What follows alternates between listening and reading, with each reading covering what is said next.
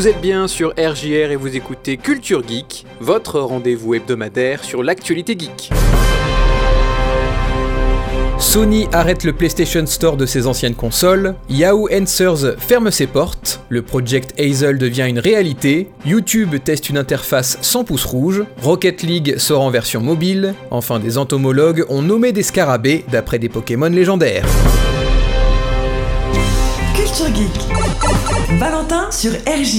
C'est désormais officiel, le PlayStation Store de la PlayStation 3 va fermer ses portes à partir du 2 juillet 2021 et celui de la PlayStation Vita dès le 27 août prochain. La mauvaise nouvelle a été officialisée par Sony afin de se concentrer sur la PlayStation 4 et 5. Du côté des consommateurs, cela signifie qu'il ne sera plus possible d'utiliser son argent pour acheter de nouvelles productions sur PlayStation 3, Vita et PSP. Sony affirme que les joueurs pourront tout de même récupérer leurs jeux après la fermeture des différents services et de les retélécharger à l'infini via la liste de téléchargement. Enfin, les fonds de votre porte-monnaie PSN resteront sur votre compte PlayStation Network, mais vous ne pourrez les utiliser que pour acheter des produits PS4 et PS5.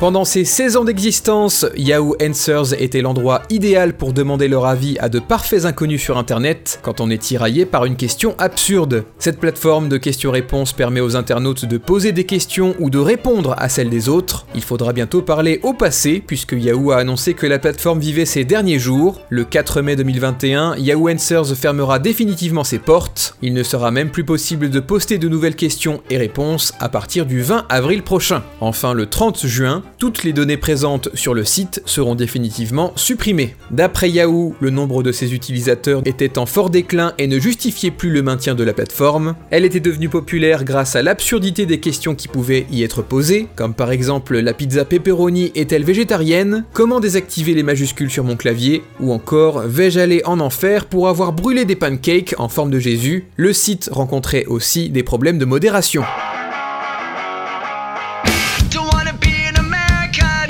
Le Project Hazel de Razer va devenir une réalité. Ce masque intelligent présenté au CES 2021 en janvier dernier, c'est à l'occasion d'un entretien accordé à Yahoo News que Min Liang Tan, le CEO de Razer, a confirmé la transformation du prototype en produit commercial. Même dans un monde vacciné, un tel produit trouvera sa place. Pour rappel, le Project Hazel embarque de nombreuses technologies, une vitre transparente pour laisser apparaître les expressions du visage, des lumières pour éclairer votre bouche, des microphones pour amplifier votre des ventilateurs détachables et un boîtier de rangement nettoyant UV. Razer promet une protection N95 indiquée contre les particules virales dont celle du Covid-19. Néanmoins, le masque doit être approuvé par les autorités médicales pour garder sa crédibilité.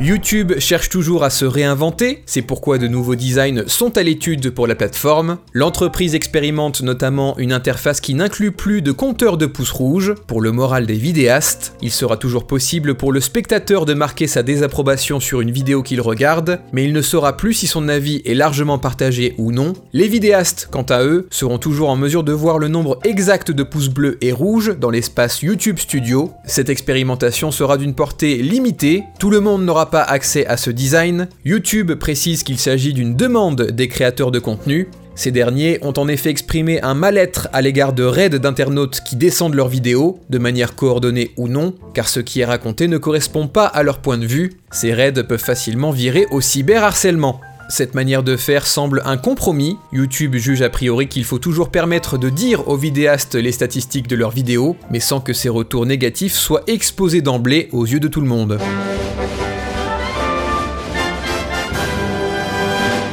Le docteur Darren Pollock est un professeur d'entomologie à l'Eastern New Mexico University. Yoon Sia est un étudiant taïwanais à l'université australienne nationale. Comme le veut la tradition de l'entomologie, l'étude des insectes, les deux hommes ont eu le droit de nommer les trois nouvelles sous-espèces de scarabées qu'ils ont découverts en Australie, le Binburum, un choix loin d'être trivial puisqu'il doit être différent de toutes les autres espèces tout en étant reconnaissable. Yoon a raconté au professeur qu'il voulait devenir entraîneur Pokémon quand il était plus jeune. C'est lui qui a suggéré l'idée de nommer ces trois scarabées avec les noms des trois oiseaux légendaires des Pokémon, Articodin, Sulfura et Elector, ce qui donne en anglais les scarabées Binburum Articuno, Moltres et Zapdos. L'ironie dans cette histoire, c'est que l'idée même des Pokémon est venue au cofondateur Satoshi Taijiri lorsqu'il chassait des insectes.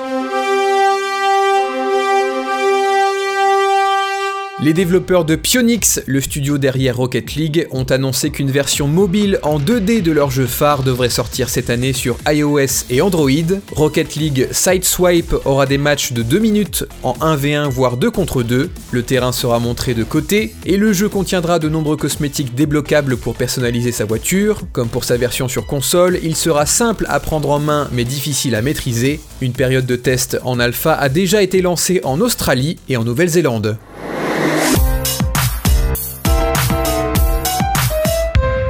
Enfin, la Summer Games Done Quick 2021 annonce d'ores et déjà qu'elle se déroulera en ligne du 4 au 11 juillet prochain. Malgré la rapide vaccination des populations américaines et le retour à la normale prévu le 4 juillet par la Maison Blanche, les organisateurs du marathon caritatif de speedrun préfèrent rester prudents.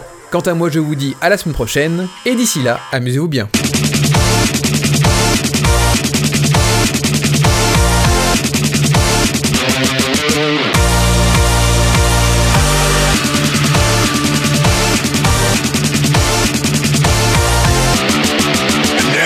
One else.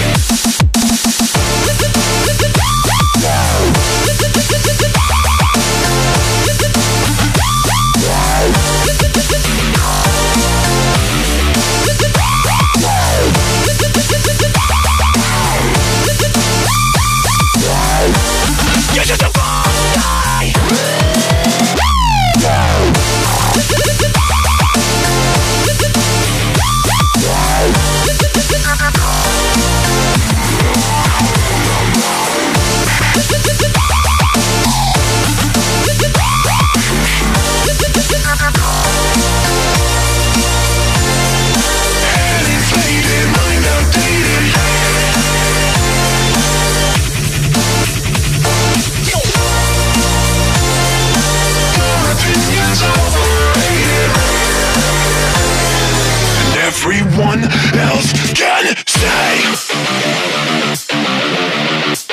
You're just a body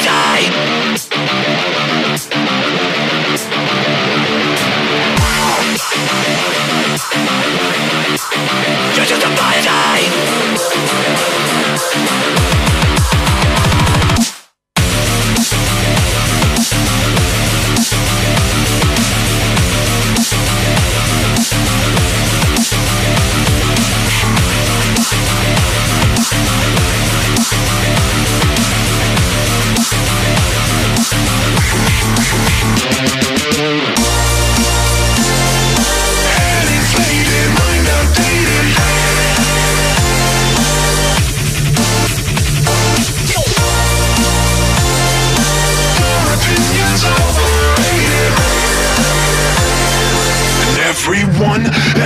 can say. Yes,